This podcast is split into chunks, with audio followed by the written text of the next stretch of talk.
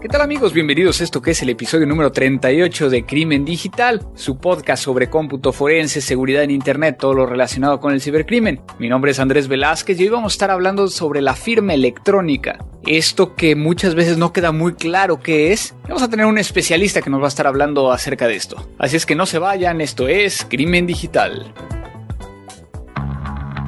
Todos los días, millones de seres humanos nos conectamos a un sistema de información. Vivimos una realidad virtual donde convivimos, crecemos y maduramos. Enviamos y recibimos datos a través de una red donde nadie se conoce. Solo vemos imágenes y reflejos, no juzgamos, solo intercambiamos. Es mejor estar informado. No hay pretextos.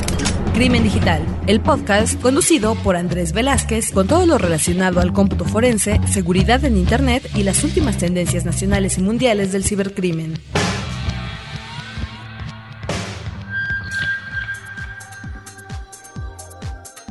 Pues amigos, estamos de regreso en este episodio número 38 ya 38, lamento también, y con eso voy a empezar, lamento el, habernos tardado entre este 37 y el 38, he estado con mucho trabajo, como se podrán llegar a imaginar, de hecho estoy grabando precisamente en una ocasión muy rara, directamente desde Nassau, en Bahamas, aquí enfrente de, del mar, obviamente aquí Abel hará lo necesario para quitar ruidos y demás, yo creo que se va a escuchar bastante bien, pero estoy precisamente acá después de haber estado en Estados Unidos, unas conferencias, por ahí estuvimos platicando acerca de ello. Y ahora me encuentro acá en, en Bahamas, en un evento que de alguna manera no puedo llegar a comentarles hoy por hoy de lo que se refiere, precisamente por la confidencialidad. Sin embargo, bueno, hay, hay gente de todo el mundo y voy a estar dando una, una ponencia acerca de cómo hacer cómputo forense específicamente en las nuevas versiones de las mensajerías instantáneas. Entonces, ¿cuáles son estos artefactos, estos, como se le llama en inglés, artifacts,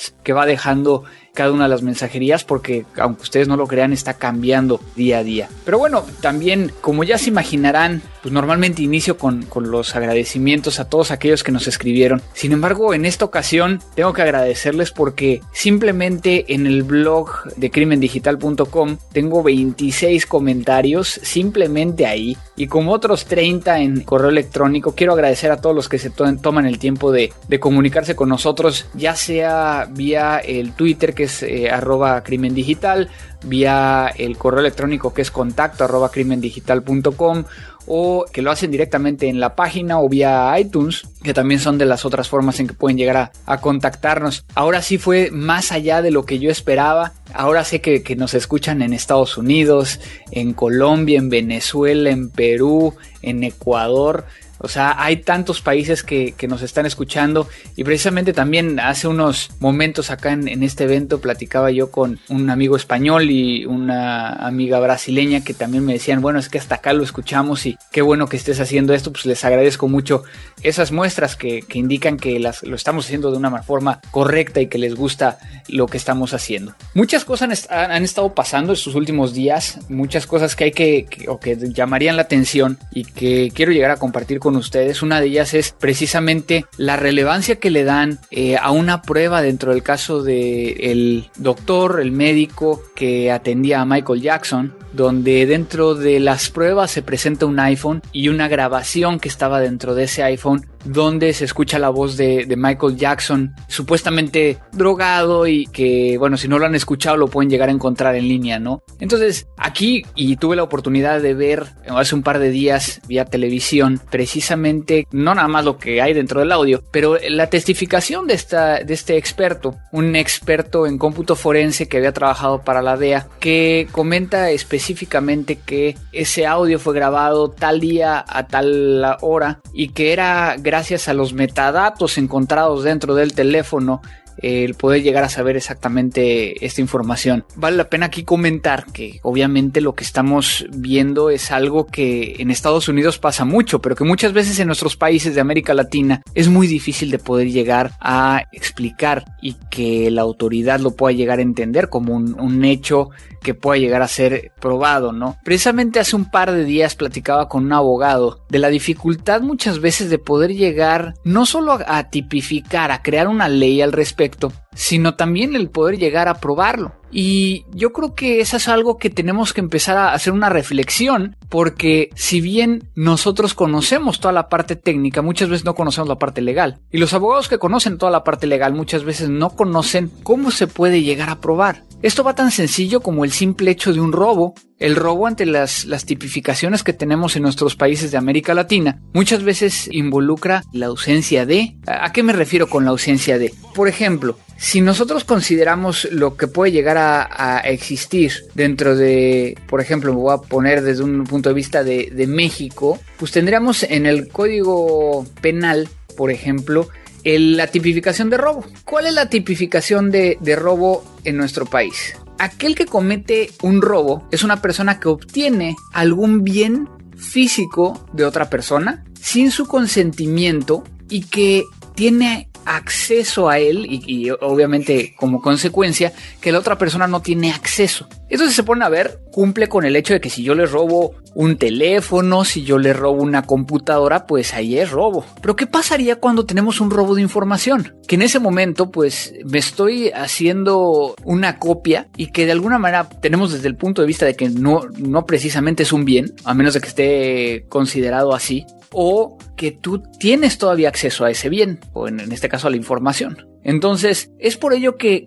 se han creado algunas reformas, como el caso de México, como el caso de Colombia. Digo, y es un tema, más que nada esto para que lo reflexionemos desde un, desde un punto de vista técnico, ¿no? Todos aquellos técnicos o gente de ingeniería, de licenciatura en informática que nos escuchan, porque luego muchas veces es difícil, porque basado en las legislaciones que tenemos en América Latina, si no está escrito, si no está tipificado, pues no se considera como un delito, ¿no? Entonces, es un gran problema y que de alguna manera ha dado unos vuelcos muy interesantes con un amigo abogado que platicábamos precisamente acerca de los ataques de Anonymous y el tema de denial of service o negación de servicio. ¿Qué es una negación de servicio? Porque también es algo que normalmente no, a lo mejor eh, lo escuchamos o lo buscamos en internet, pero no lo entendemos al 100%. Una negación de servicio es cuando imaginemos que tenemos nuestra casa y que para entrar en nuestra casa tenemos una puerta. Pues pueden pasar de uno en uno, ¿no? Quizá a lo mejor nuestra puerta es doble, entonces puede pasar de dos en dos y así según el ancho de banda que tengamos para entrar a nuestra casa. Sin embargo, por ejemplo, cuando hago un ataque de denegación de servicio,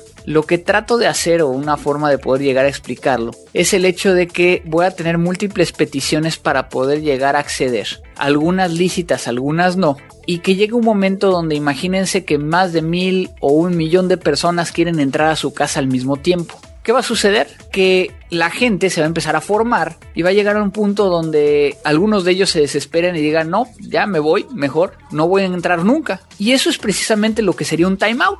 Entonces, de alguna manera, cuando hablamos de un denial of service o una negación de servicio, no hay un acceso ilegítimo. Es decir, todos tienen o tendrían el acceso legítimo. Aquí yo creo que lo que importa es el dolo. ¿Qué es el dolo? Pues que tú tienes la intención de, que nadie más, más que los que están atacando ahorita, tengan ocupado ese canal, haciendo afectar a aquellos que sí querían legalmente acceder. O no, no, no hablemos de legalmente, sino que sí tenían una intención de acceder entonces, esto hace que entonces, imagínense, no tengo manera hasta cierto punto de probar que efectivamente cuáles de estas conexiones eran legítimas y cuáles no. Y peor aún, imaginemos que tenemos un firewall, que tengo un detector de intrusos, que tengo todas estas herramientas que nos permiten llegar a, pues de alguna manera, controlar o auditar aquellas conexiones que están llegando pues quizá en ese momento no podría llegar a discernir completamente o sí podría llegar a discernir. Y es precisamente el gran problema. ¿Qué pasa si yo legislo contra aquel o aquellos que de una manera con dolo bloqueen o obstaculicen el acceso a una página.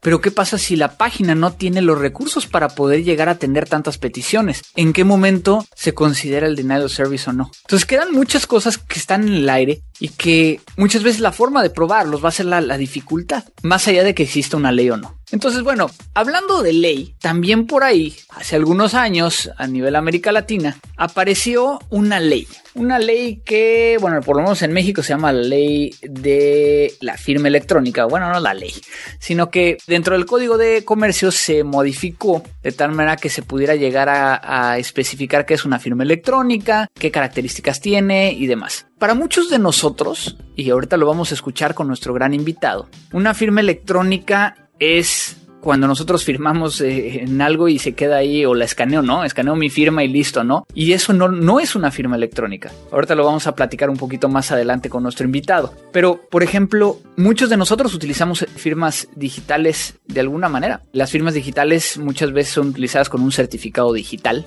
Eh, las firmas digitales muchas veces tienen que ver con encripción o tienen que ver simplemente con la firma de un correo electrónico. Y para, para poder explicarnos tuve la oportunidad de platicar con un gran amigo, el doctor Alfredo Reyes Craft, que si bien no nos quiso decir dentro de la entrevista todo el expertise que tiene, quiero comentar algunos, algunos hechos en particular, ¿no? Es un doctor en Derecho, con mención cum laude por la Universidad Panamericana, con un posgrado de Dirección de Empresas en el IPADE, en México, y un curso de especialidad en, contratos y daños en la Universidad de Salamanca. Es coordinador del Grupo de Trabajo de Banca y Comercio Electrónico de la Asociación de Banqueros de México, secretario del Consejo Directivo de GS1 México, integrante del Consejo de la Comisión de Ciencia y Tecnología de la Cámara Internacional de Comercio, integrante del Grupo Impulsor de la Legislación en materia de comercio electrónico, colaborador de la comunidad Alfa Red e integrante del capítulo mexicano de Internet Society. Obtuvo el award de la revista B-Secure, el B-Secure Award en 2009, y el reconocimiento de AMIPSI, la Asociación Mexicana de Internet, a la trayectoria en Internet de manos de la comunidad de socios y asociados de, esta asociación. Y es el primer mexicano en obtener la certificación CDPP, Certified Data Privacy Professional.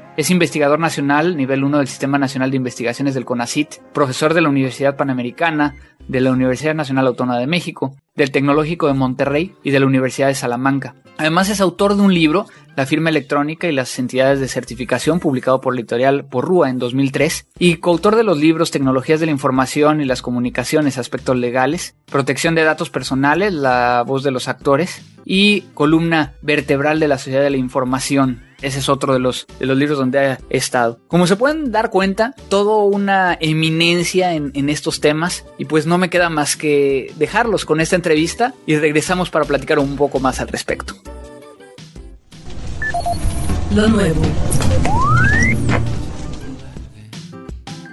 Pues amigos, el día de hoy estoy muy contento porque además de ser un gran amigo, un especialista en la materia, todo un, un eh, gurú, un maestro en el tema de firmas electrónicas, el doctor Alfredo Reyes Craft. Alfredo, muchísimas gracias por estar aquí en Crimen Digital. No, hombre, gracias a ti Andrés y, y hombre, eres mi amigo, mano, la verdad. El, el, gurú eres tú en materia tecnológica y todo esto, man. Ya, ya eres más abogado que ingeniero. No, Andrés. no, no, para nada, para nada, no, este, y bueno, gracias por, por la oportunidad porque uno de los temas que yo creo que está vinculado y que está en un punto intermedio entre la parte de la legalidad y la parte técnica es precisamente este de la firma electrónica. Para todos los que nos están escuchando, Alfredo fue uno de los principales y primeros impulsores de la firma electrónica en México y que de alguna manera se ha convertido en ese icono que está pregonando en, todos lados acerca de este, de este tema en particular. Pues Alfredo, al respecto, yo creo que lo primero que me gustaría preguntarte es cómo tienes tu primer acercamiento a ese término que muchas veces para los abogados les da, les da miedo, que es el, tema de la firma electrónica. De la firma electrónica. Mira, fue, fue muy simpático, fue muy simpático porque mi tesis doctoral estaba haciendo sobre un tema, uh, siempre me ha gustado la parte tecnológica.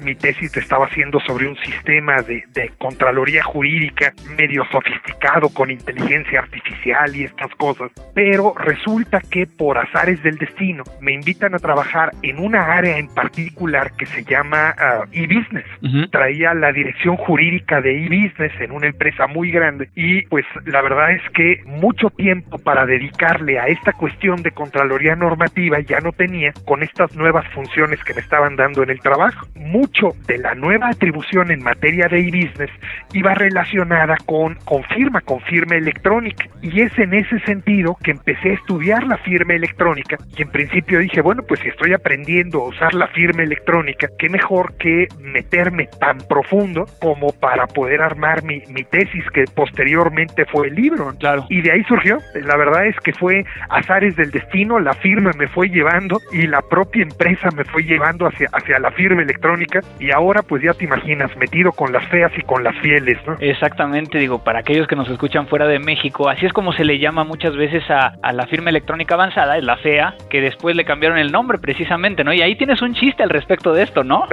sí, no, hombre, esa. Y es por el acrónimo, fea es firme electrónica avanzada. Ajá. El SAT, de alguna manera, le cambió el nombre a fiel, también por el acrónimo de firme electrónica, que ya denota fidelidad.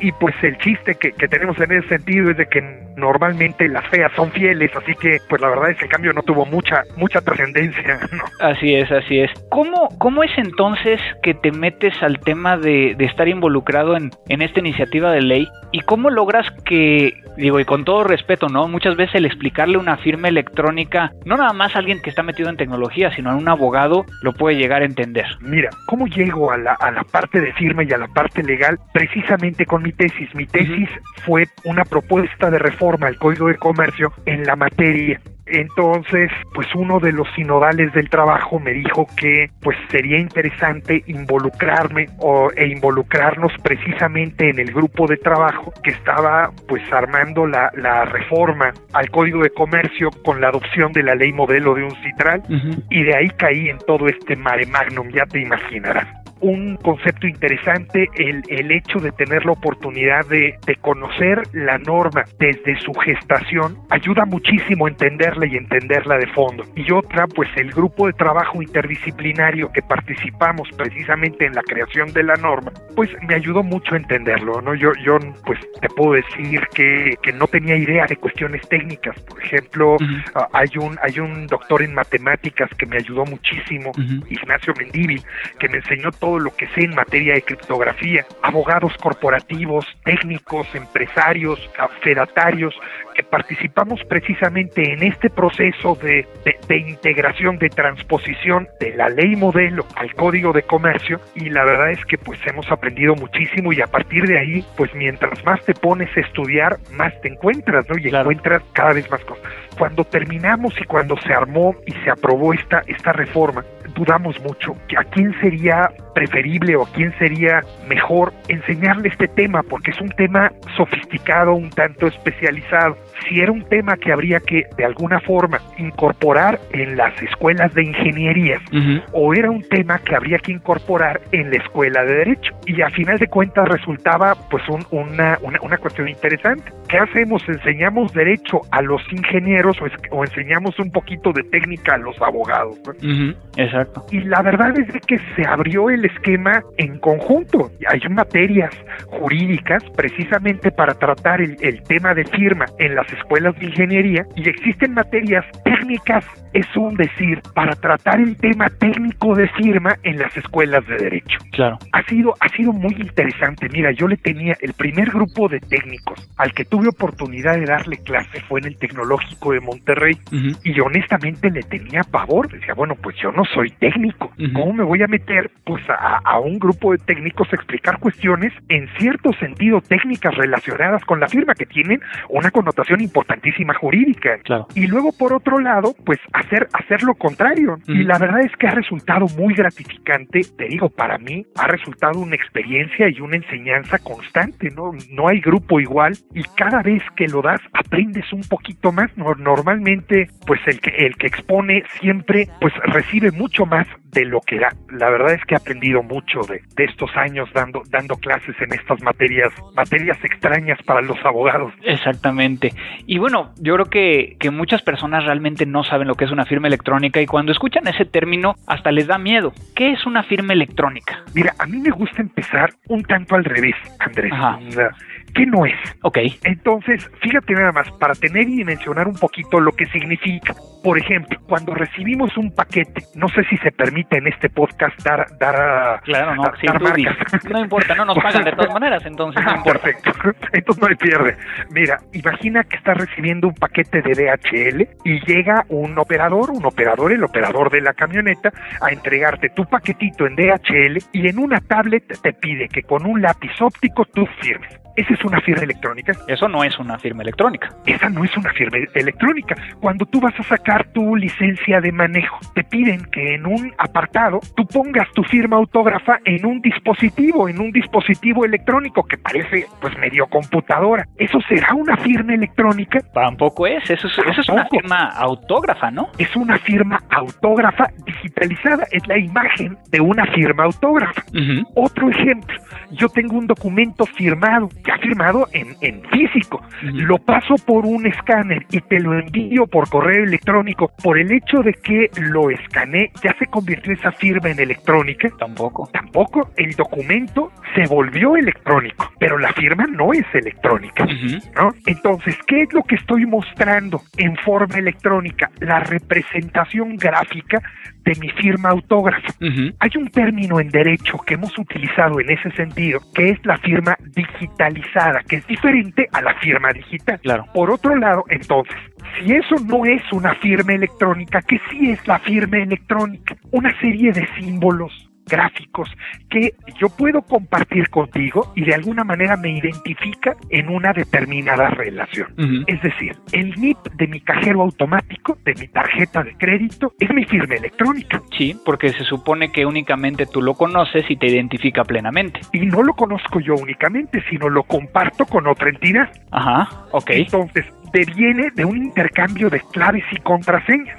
Yo intercambio contigo una clave para identificarme en una determinada relación jurídica. Y es ahí donde entonces tenemos el punto que normalmente, y, lo que pasa es de que aquí podemos irnos tan técnico como, como y, podríamos pasar como tres podcasts, eh, tres episodios platicando acerca de esto, pero estamos hablando de que la firma electrónica está dentro de un marco que es conocido muchas veces como PKI y que uno de los elementos que solicita, en este caso la ley mexicana, así como, como también la ley en, en Colombia, en Argentina, en diferentes partes de América Latina, el tema del no repudio. Y precisamente el no repudio es eso lo que tú estás comentando, ¿no? El hecho de que si yo voy a intercambiar algo con otra persona, que la otra persona no puede decir que no fue Andrés el que le envió. Y es precisamente donde está esa mezcla, ¿no? Mira, me preocupa un poquito. PKI quiere decir infraestructura de clave pública. Sí. Esa clave, esa clave, esa contraseña que de alguna manera comparto contigo y en cierto sentido difiere un poco de lo que en su momento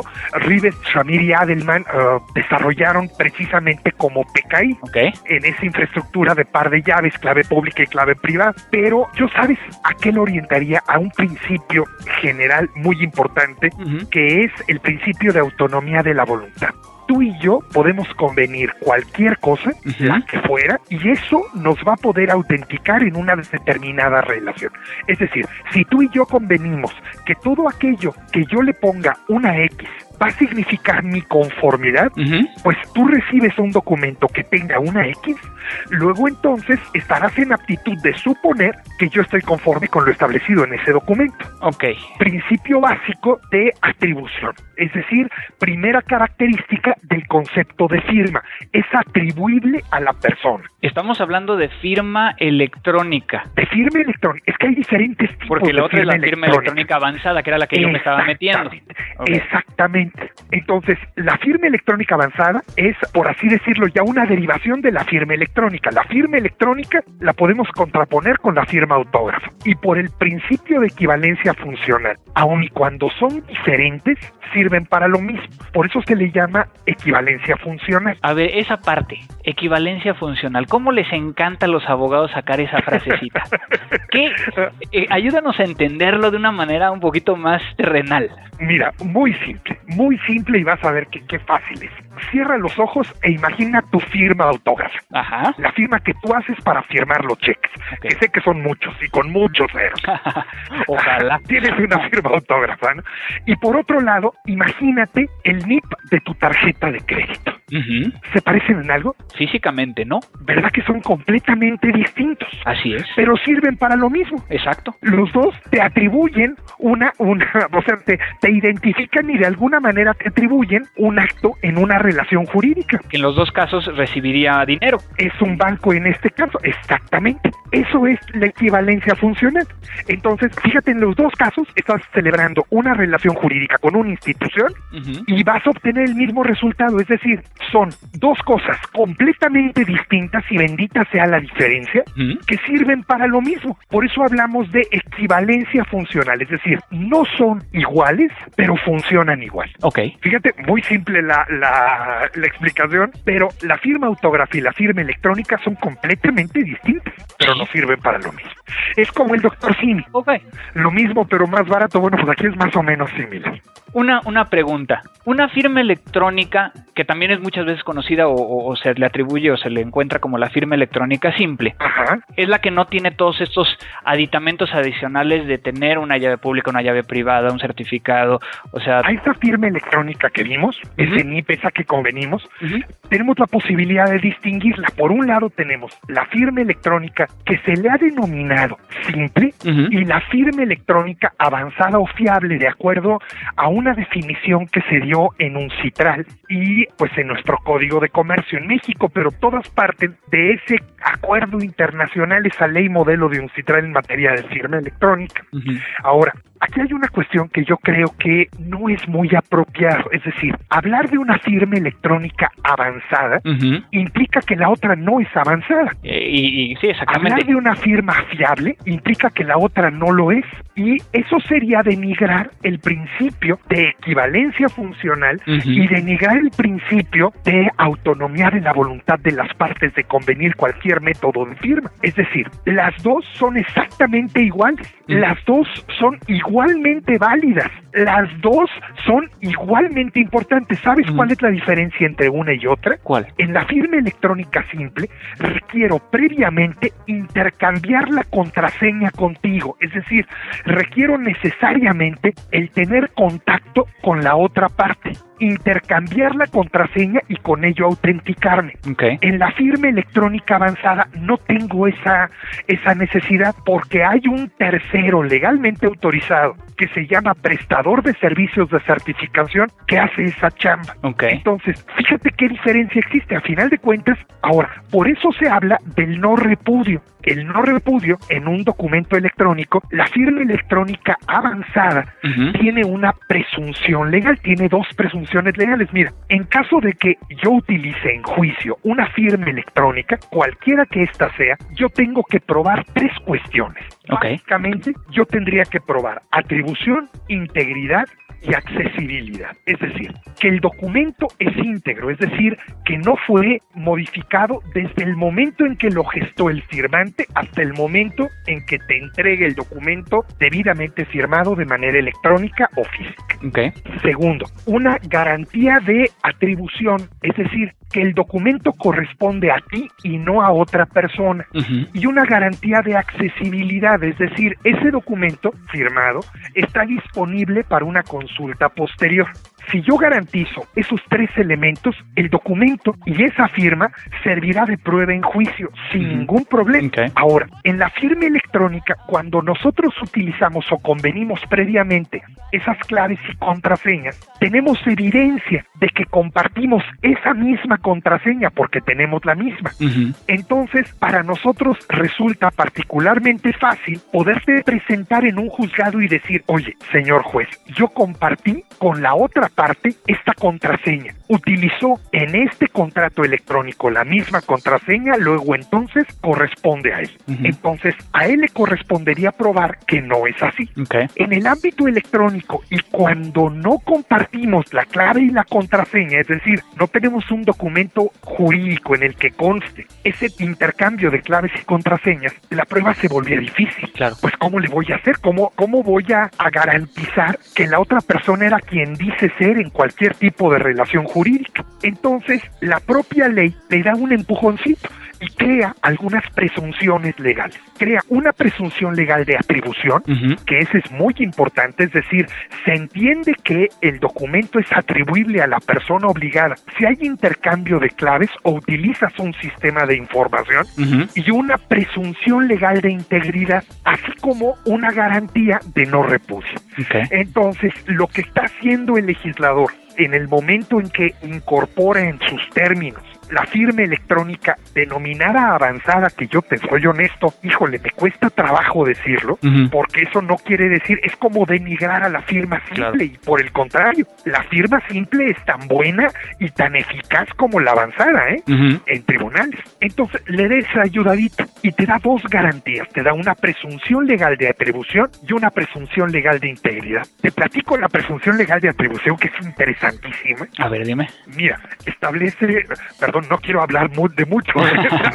no, pero es, algo que me encanta. Mira, esa presunción legal de atribuciones es muy interesante. El artículo en el, en el Código de Comercio establece que serán atribuibles al firmante cuando exista o cuando haya un intercambio de claves y contraseñas. Pues de ahí estamos soportando la firma simple o cuando se utilice un sistema de información programado por el emisor o en su nombre que opere electrónicamente. Fíjate nada más qué gran apoyo le da a la contratación electrónica esta reforma. Habla de un sistema de información. Si alguien conoce qué es un sistema de información, eres tú. Programado por el emisor o en su nombre y que opere electrónicamente. Miren, esto deviene de un CITRAL, de la ley modelo de firma electrónica. Un sistema de información es el sistema de correo electrónico. No lo programa, a veces lo programa directamente. El buzón de correo es programado por el emisor o lo programa alguien en su nombre y opera de forma automática. Fíjate qué interesante que cualquier correo electrónico puede significar una firma electrónica. Ok, desde ese punto de vista, sí. Y, y creo que alguna vez habíamos ya platicado de esto. Sí, o sea, bajo ese, ese concepto es correcto, pero... Lo que tendrías que probar es que ese correo electrónico es del emisor. Es correcto, y ahí es donde viene la parte donde quizá, y como lo hemos platicado en otros podcasts, muchas veces cuando se crea la ley, no se ve cómo se pueda llegar a probar el tema. Ahora, la ventaja en ese sentido es la presunción legal. Claro. Porque, ¿qué te da una presunción legal? Mira, una presunción legal en derecho es algo así como la verdad legal. Un ejemplo práctico, porque sé que tu podcast es muy práctico, que por cierto es interesantísimo, yo no me lo pierdo. Un ejemplo muy práctico es la paternidad. No quisiera ser uh, generar alguna una situación incómoda, pero la paternidad es una presunción legal, es decir, se presumen legalmente hijos de matrimonio los hijos nacidos mientras esté vigente el vínculo matrimonial. Podrán haber estado los papás separados durante los pasados dos años, pero si nace el hijo y todavía no hay sentencia de divorcio, o sea, siguen estando casados, el hijo legalmente se presume del papá, o sea, del esposo. Estamos en lo mismo, es la verdad legal, puede no serlo, claro. pero la ley lo da por un hecho. ¿Y a quién le corresponde negarlo? Al, al, otro. otro. Exactamente. Entonces, aquí se establece una presunción legal y es el caso de una presunción legal. Hay una presunción legal de atribución que tiene el firmante. Claro. Tú tendrías que rebatirla y establecer y normalmente probar un hecho negativo es difícil. Antes se manejaba al revés y por eso no se detonó tan fuerte el comercio electrónico en México. Mira, en la reforma del 29 de mayo del 2000 se estableció una cuestión interesante. Anteriormente se establecía en el Código Civil que el consentimiento podía ser, bueno, que puede ser expreso o tácito. El consentimiento expreso es que resulta de, algo que es indubitable y el tácito resulta de, de hechos o actos que lo presuponen. El consentimiento a través de medios electrónicos hasta antes de mayo del 2000 en México se entendía tácito, es decir, quien lo recaba, por así decirlo, debe de probarlo. ¿A qué me refiero? De que ese clic en la computadora quiere decir que tú estás de acuerdo en los términos del contrato.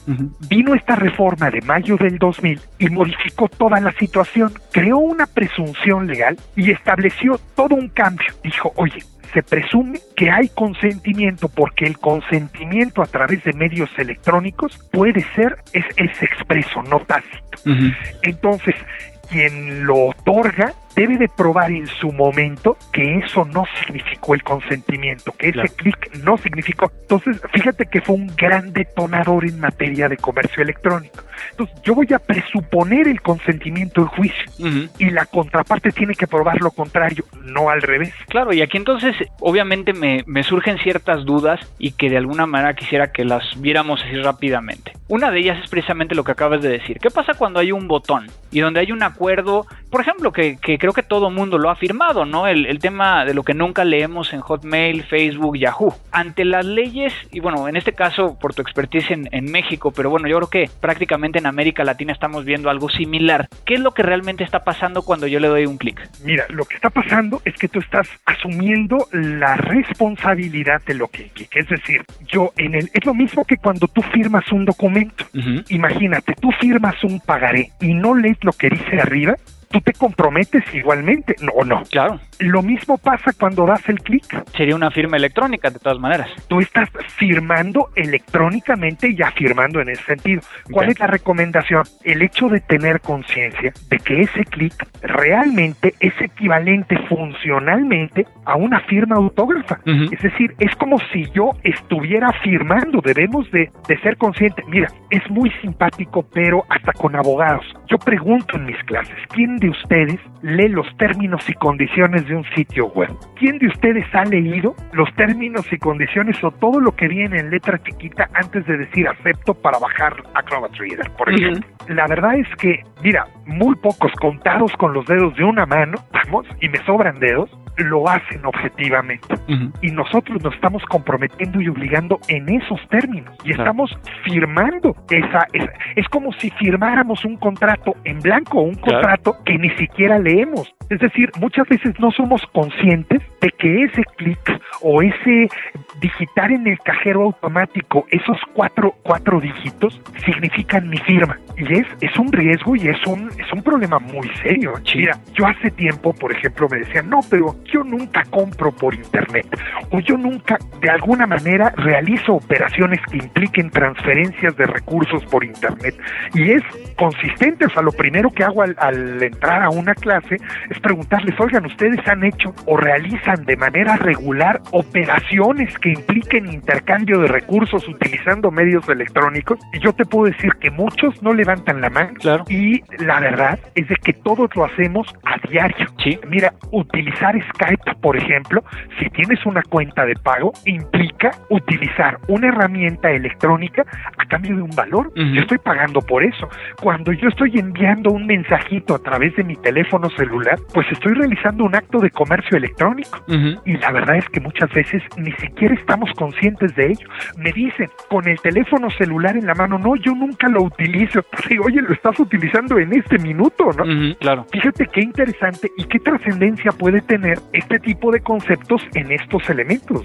Claro, y hemos estado platicando de todo esto de, firma electrónica y quisiera revisar tantito al tema de los correos electrónicos y como bien decías, ¿no? En el momento en que, o sea, creo que una, uno de los, de los grandes objetivos que se pudieron llegar a cumplir es precisamente que los mensajes de datos sean aceptados como prueba en el, en el sistema mexicano y que los pueda llegar a presentar, ¿no? Ya son pruebas. En el ámbito mercantil, el Código de Comercio y el Código Federal de Procedimientos Civiles establece específicamente que el mensaje de datos es prueba en juicio. Y ese es precisamente a lo que me refería, ¿no? O sea, eso fue un, gran paso hacia adelante. Exactamente. A mí muchas veces lo que me, me, preocupa son temas como, como precisamente lo que comentabas del correo electrónico, considerando que el correo electrónico como plataforma tecnológica tiene muchos huecos precisamente en repudio, en integridad, y que entonces, como tú dices, ¿no? Cualquiera podría llegar a presentar un correo electrónico. Yo podría ahora mismo entrar a Hotmail y abrir una cuenta de correo a nombre de Andrés Velázquez. Claro.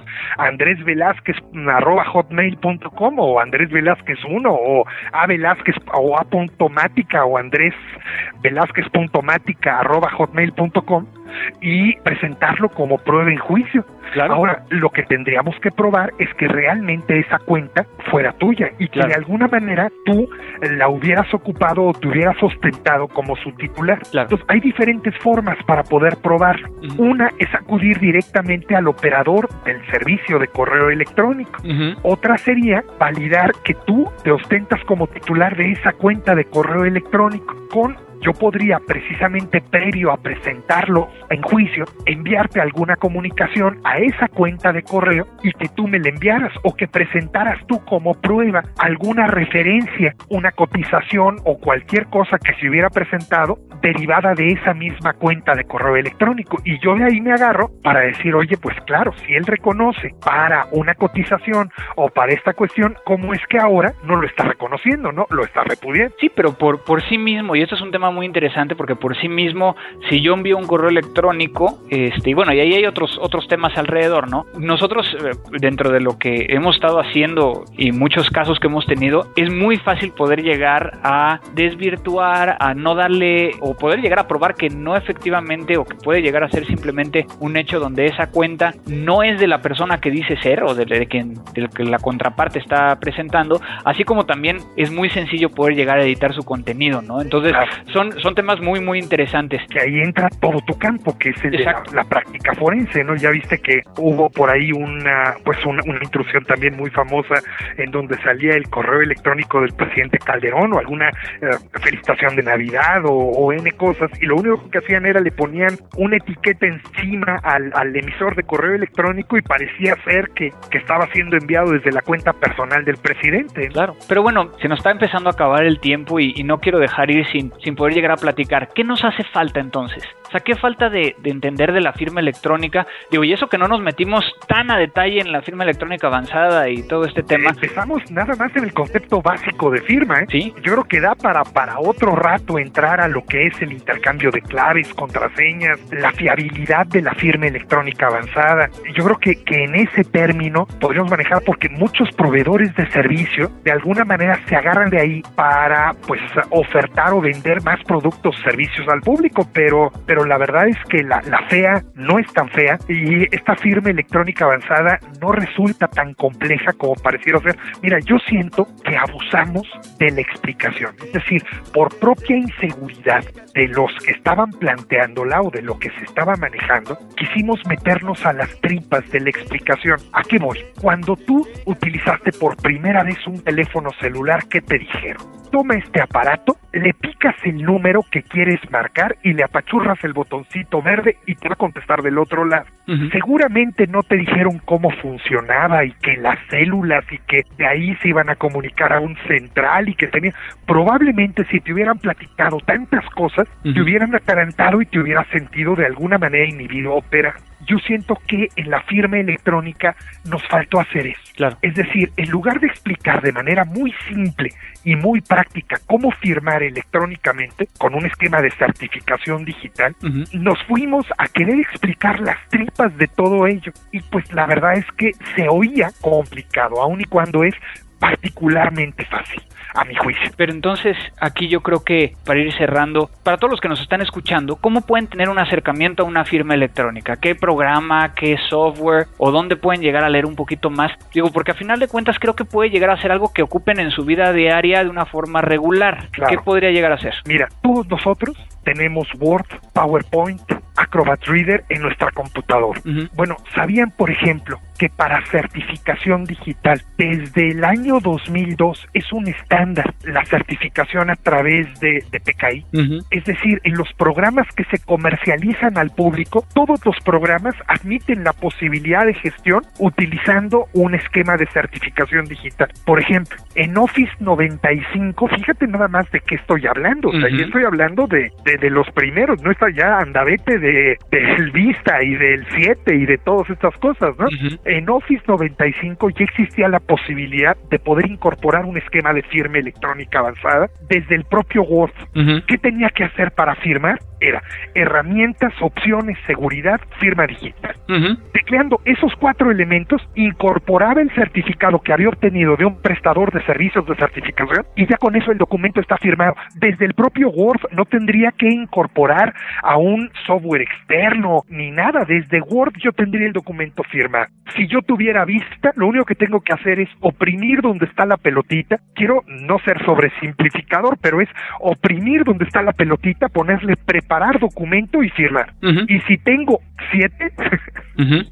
es mucho más fácil porque es incorporar línea de firma en el menú de inicio. Fíjate qué, qué cosa tan simple en un programa que ocupamos día a día, diario, y ahí está. ¿Para qué, ¿Para qué lo firmaría? O sea, en este caso, por ejemplo, imaginemos nuestros podescuchas que, que muchos de ellos son estudiantes. ¿Para qué podrían, por ejemplo, firmar la tarea para poder llegar a comprobar que ellos fueron quienes las enviaron? Claro, ¿por qué no? Si tú tienes un certificado digital. ¿Qué otra cosa podría llegar a ser? Tú podrías comprar un producto o servicio, comprar un libro, autenticarte, que no hubo copia, de alguna forma, establecer y llenar un formulario y firmar cualquier cambio que se haga a ese documento hace perder la firma. Yo tengo la evidencia de que lo que yo te envié es esto. Mira, y aquí está firmado si alguien le trata de poner una coma o un cero o un punto adicional a ese trabajo, pierde la firma. Entonces te da una garantía de integridad, una garantía de atribución y aparte, pues no sería repudiable, es decir, no te pueden decir que tú no lo hiciste. Perfecto. La verdad es una maravilla, ¿eh? O sea, y lo podemos utilizar en todo. En o sea, todo. podemos llegar a, por ejemplo, mucha gente y yo, yo lo hacía hace un, hace un tiempo, ahorita confieso, así como decimos en Twitter, yo confieso que ahorita no estoy firmando mis correos, por ejemplo, cosa que antes lo hacía de una manera también para que cada vez que yo enviara un correo electrónico la gente supiera que efectivamente era yo el que estaba enviándolo y que el contenido no había sido modificado en el transcurso del, del envío, la recepción y después el almacenamiento, ¿no? Claro. Y bueno, hay, hay tantas cosas que podríamos llegar a hablar con firma electrónica hoy en día en México, almacenamiento y demás, ¿no? Pues yo mis correos todos están firmados de salida, ya por, por default. La UNAM, por ejemplo, toda la carga de calificaciones al servidor de calificaciones ya no necesariamente lo tienes que hacer con presencia física. Y yo, por ejemplo, soy muy terco. Y mira, las solicitudes de acreditación a la barra de abogados y a la Asociación de, de Abogados de Empresa aquí en México, yo las he enviado no con firma autógrafa, sino con firma electrónica y todas han pasado. Por ejemplo, mi inscripción a CONACIT también con firma electrónica. La verdad es de que yo soy un convencido de la firma electrónica. ¿Yo qué te puedo decir, hombre? Si estamos en México, ¿cuál sería o, o dónde tenemos, a quién tenemos que acudir para poder llegar a solicitar un certificado digital para poder llegar a firmar que nos autentique a nosotros y que sea válido en todo el país? Mira, esta es una cuestión muy interesante. En México, nuestra legislación mercantil establece un reconocimiento a todos los certificados que se emitan siempre y cuando el certificador haya tenido tal carácter en el momento en que lo expidió. Es decir, en México son perfectamente válidos los certificados digitales emitidos por prestadores de servicio acreditados en otro país. VeriSign. VeriSign, cualquiera, ¿eh? siempre y cuando hayan sido acreditados. Ahorita te platico una cosa nada más en relación con esos certificados en Estados Unidos. Pero, por ejemplo, en México tenemos tres grandes prestadores de servicios de certificación o autoridades que pueden acreditar a prestadores. Mira, el Banco de México puede acreditar a los bancos o a las empresas que les prestan servicios complementarios o auxiliares para emitir certificados. La Secretaría de Función Pública puede acreditar a distintas dependencias públicas para hacerlo o secretarías de Estado. Y la Secretaría de Economía puede acreditar a fedatarios, instituciones públicas o empresas comerciales. Cualquiera puede utilizar este, este certificado digital. Es decir, si tú cuentas con un certificado digital que te ofreció, que te dio el SAT para pagar impuestos, ese mismo certificado digital lo puedes ocupar en el ámbito mercantil.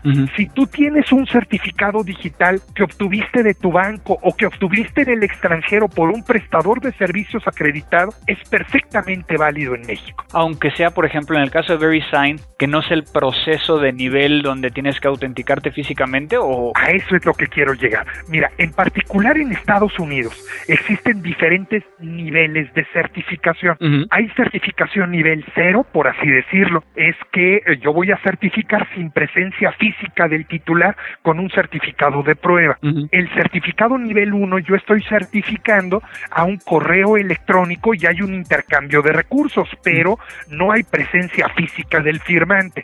El certificado nivel 2 es un certificado de empresa. El certificado nivel 3 implica la presencia física del firmante y la firma autógrafa.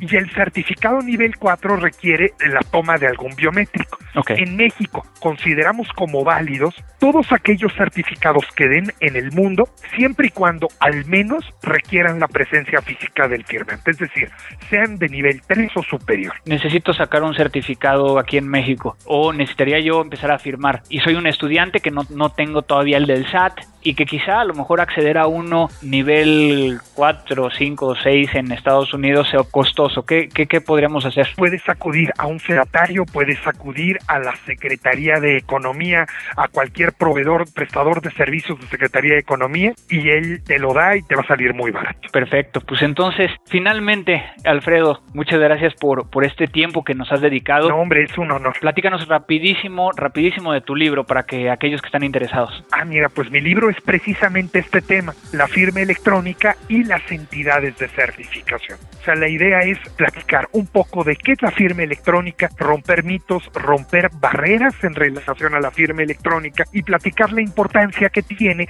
homologar la actividad de los distintos prestadores de servicios de certificación. Que en México hay mucho. ¿Dónde lo encontramos? En Porrúa, editorial Porrúa, ya hay dos ediciones. Estamos preparando la tercera edición y pues de verdad lo pongo a su consideración y también pues pongo a su consideración para cualquier duda o comentario la referencia en la página del podcast o mi Twitter que es AA Reyes K con muchísimo gusto. Perfecto, pues entonces para todos aquellos que nos están escuchando, ya escucharon, de todas maneras vamos a poner los datos de contacto de Alfredo en el post del podcast. Agradecerte mucho por, por tu tiempo, sé que también estás ahí corriendo de lado a lado. ¿Algo más que quieras agregar para terminar? Pues nada más agradecerte mucho de verdad esta invitación y decirte que pues la verdad es que yo te escucho con mucho interés y la verdad es que es un gustazo y, te agradezco mucho esta oportunidad y mil gracias a todos tus uh, podcast escuchas, así se dice, ¿verdad? O de escuchas o podcast escuchas.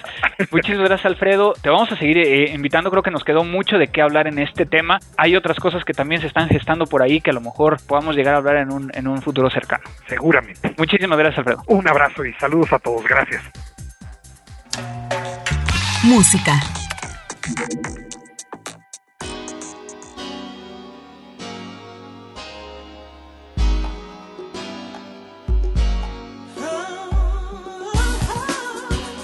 En el tema musical tenemos ahora un grupo inglés de jazz ácido, como muchas veces se le, se le conoce, y que fue creado en 1980, ya lleva bastante tiempo allá afuera y es, eh, ha mantenido este éxito. Ellos son Incógnito y estamos escuchando una canción que a la verdad a mí me, me transporta y que quiero compartir con ustedes. La canción se llama Positivity. Esto es Incógnito y no se vayan porque esto es crimen digital.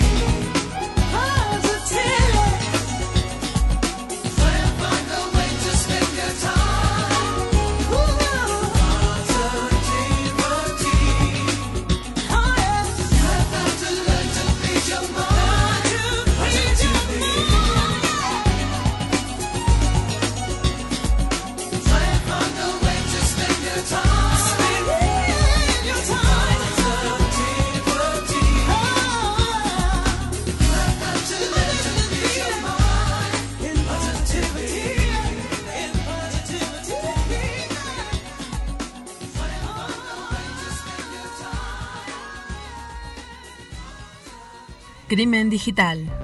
Estamos de vuelta y entonces vamos a terminar de platicar un poquito acerca de esto de firma electrónica, porque obviamente hay tantas cosas que podemos llegar a hablar. Digo, técnicamente habría que hablar de, bueno, cómo se crea una, una firma electrónica y me voy a ir al, tema de firma electrónica avanzada, como lo escuchábamos hace unos minutos con Alfredo, en cuestión de que la firma electrónica avanzada normalmente está basada en, en una serie de llaves públicas y privadas. ¿Qué es esto de llaves públicas y privadas? Cuando nosotros hablamos de una llave simétrica. Vamos a hablar primero de, de, asimetría cuando hablamos de encripción. Cuando yo encripto con una llave simétrica, tengo que la llave que encripta es la misma que va a decriptar el archivo. Entonces, si yo les voy a enviar un archivo, por ejemplo, zip, encriptado, lo que voy a hacer es de que yo voy a apuntar esa, esa contraseña, les envío el archivo y después yo les voy a dar esa misma contraseña para poder llegar a abrirlo. Cuando hablamos de llaves asimétricas, estamos hablando de que son llaves que una sirve para encriptar, otra sirve para decriptar.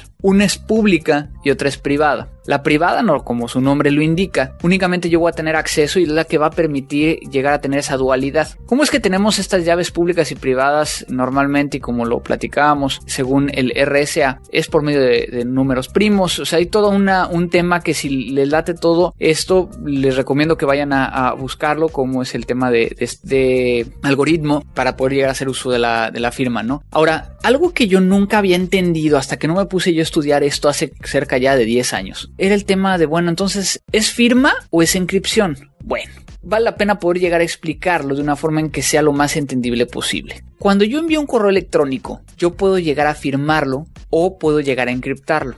Cuando yo lo firmo, lo que quiero llegar a probar es de que yo, Andrés, soy el que estoy enviando ese correo y que alguien que recibe ese correo pueda llegar a probar que efectivamente fui yo el que lo envié. Esto va a funcionar y ahorita lo voy a agarrar como si fuera para correos, aunque esto puede llegar a darse con un documento, con una foto, con lo que sea. De tal manera que entonces, cuando yo lo firmo, lo que va a suceder es de que voy a tomar el texto del mensaje, lo voy a pasar por un algoritmo que me va a dar como resultado un hash o un digest de alguna manera. Acuérdense que un hash, que lo hemos platicado porque es algo que se utiliza mucho en cómputo forense, es una función matemática que convierte una cadena de longitud variable a una cadena de longitud fija que pueda llegar a identificarlo, de tal manera que sería una huella digital. Esta huella digital, en el momento en que cambie el contenido, pues cambia esa huella digital indicando que, que efectivamente hay una modificación. Entonces, si yo tengo el cuerpo del mensaje, yo lo que haría que para firmarlo es que voy a extraer ese hash y voy a utilizar mi llave privada para poder llegar a encriptarlo.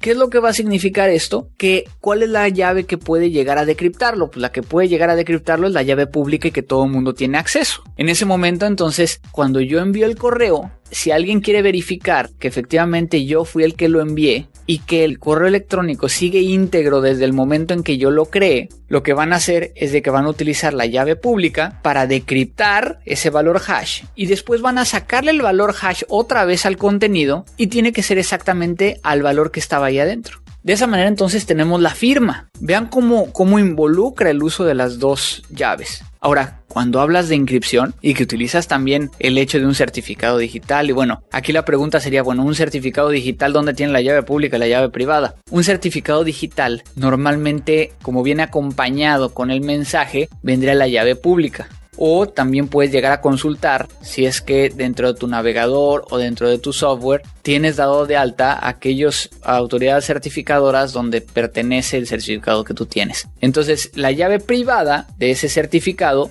la tendría yo en un archivo diferente al certificado. Es por eso que muchas veces se considera como, cuando hablamos de certificados, es el punto key, o sea, K-E-Y, o el punto CRT, que es en el caso del certificado. Entonces tengo dos archivos. En el caso de cuando yo lo envío, muchas veces el que se utiliza es el certificado como tal, ¿no? Entonces, aquí hay toda una, una forma complicada porque entonces en el momento en que yo encripto el correo, aunque ustedes no lo crean, va a primero firmarlo, después encriptarlo como tal y lo envía. Y entonces lo que primero que tienes que hacer es decriptarlo para después poder llegar a decriptar también el hash para poder llegar a revisar el, al emisor y poder llegar a saber que efectivamente no se modificó. Entonces es muy interesante porque normalmente es algo que no entendemos a ciencia cierta cómo se utiliza en una forma eh, diaria. Yo lo que le recomendaría es que a lo mejor muchas veces, como lo platicamos, no tenemos acceso a un certificado digital. Empiecen a revisarlo, por ejemplo, PGP funciona de una forma similar, sin embargo aquí el tema es de que no, no cumple con el tema de autoridad certificadora, sino que se hacen vínculos de confianza entre quienes tienen acceso a esas llaves que van a firmar y van a decir, ah, sí, esta sí es la llave de Andrés. Busquen, por ejemplo, este caso de PGP, no la versión comercial, hay una versión open source por ahí, que ya sé que muchos de ustedes les gusta el tema open source. También he recibido y aprovechando que ahorita se me ocurrió y este tema de open source, he recibido muchos comentarios acerca de, bueno, y es que, ¿por qué el cómputo forense en, con herramientas comerciales y no open source? Vuelvo a repetirles varias cosas, ¿no? Por un lado, el tema de que no todo está en open source y muchas veces las herramientas open source no tienen la capacidad de poder llegar a ser el 100% de lo que puede llegar a ser una herramienta comercial. Se están desarrollando cada vez más, sin embargo va mucho más lento por también un hecho eh, que está vinculado al tema de la presentación de pruebas. En los Estados Unidos muchas veces las cortes, el ente judicial, autoriza o dice cuáles son las herramientas que se pueden llegar a utilizar. El tema del open source, si bien se puede llegar a utilizar la posibilidad de que la contraparte pueda llegar a decir que tú modificaste el software o que no hay un entendimiento o que puede ser modificable, a veces ha generado algunas dudas de la presentación. Entonces, por aquí alguien, y ahorita, perdón, no recuerdo ahorita el nombre, no lo tengo aquí a la mano, eh, me preguntaba, oye, muy interesante el software que recomendé de IEF, de Jazz Software, pero que si no hay algo eh, open source, pues no, la verdad no lo hay. Y es por eso que entonces esta herramienta se ha convertido en una herramienta muy interesante para aquellos que nos dedicamos a esto, porque si bien es de paga, nos permite llegar de una forma más sencilla el poder llegar a recuperar ciertos datos, ¿no? Como les comentaba, y regresando al tema de las firmas digitales, yo les recomendaría que, revisaran esa cuestión. Y entonces vámonos a la parte de la recomendación. Recomendaciones. Y para poder llegar a entender un poquito más acerca de este tema de firmas digitales, la recomendación del día de hoy va a ser GNU-PG, que es el GNU Privacy Word, que está basado en el proyecto GNU para poder llegar a implementar el OpenPGP que es este estándar definido por el RFC 4880, para poder llegar a encriptar y firmar eh, aquellos datos y comunicaciones que permite llegar a utilizar este esquema de llaves asimétricas, llave pública y llave privada. Esto les va a permitir llegar a tener un entendimiento mucho mayor acerca de cómo hacemos uso de estas llaves y poder llegar a empezar a encriptar o firmar sus correos, por ejemplo, que es una de las, de las formas en cómo pueden llegar a, a iniciarlo, así como lo comentó Alfredo. Crimen digital. Pues no me queda más que agradecer a Frecuencia Cero, a Abel Cobos por la producción, la edición de este episodio. Estamos aquí por así que trabajando en un proyectito interesante para uno de los próximos episodios, ojalá lo podamos llegar a hacer. Y pues hemos terminado este nuevo episodio, no sin antes eh, por favor pedirles que nos manden sus comunicaciones a arroba crimen digital o también a www.crimendigital.com o vía iTunes, que también es otra de las formas en que pueden llegar a, contactarnos. Recuerden que también tenemos nuestro perfil en Facebook donde pueden llegar a poner sus comentarios y demás. Espero darle también un poco más de seguimiento a ese medio donde estaré posteando a veces algunas imágenes. Quizá si me animo voy a poner una de las que acabo de tomar ahorita aquí eh, mientras estaba yo grabando. Y pues también simplemente agradecerles por siempre estar aquí a la escucha, a todos estos podescuchas que nos eh, sintonizan vía iTunes, vía diferentes medios, desde sus teléfonos y demás, prácticamente en todo habla hispana y algunos de habla portuguesa, también en Estados Unidos. Muchísimas gracias por estarnos escuchando y pues no me queda más que recordarles que mi Twitter personal es arroba cibercrimen si quieren llegar a, contactarme. Digo, la forma más sencilla, eh, si no les alcanza 140 caracteres, es vía el correo electrónico de este, de este podcast. Y pues no me queda más que terminar este episodio y esperar a que ustedes nos sigan en el próximo. Para finalizar, como ya es una tradición, esto fue Crimen Digital. Crimen Digital, el podcast conducido por Andrés Velázquez con todo lo relacionado al cómputo forense, seguridad en Internet y las últimas tendencias nacionales y mundiales del cibercrimen. Frecuencia Cero, Digital Media Network, www.frecuenciacero.mx, pioneros del podcast en México.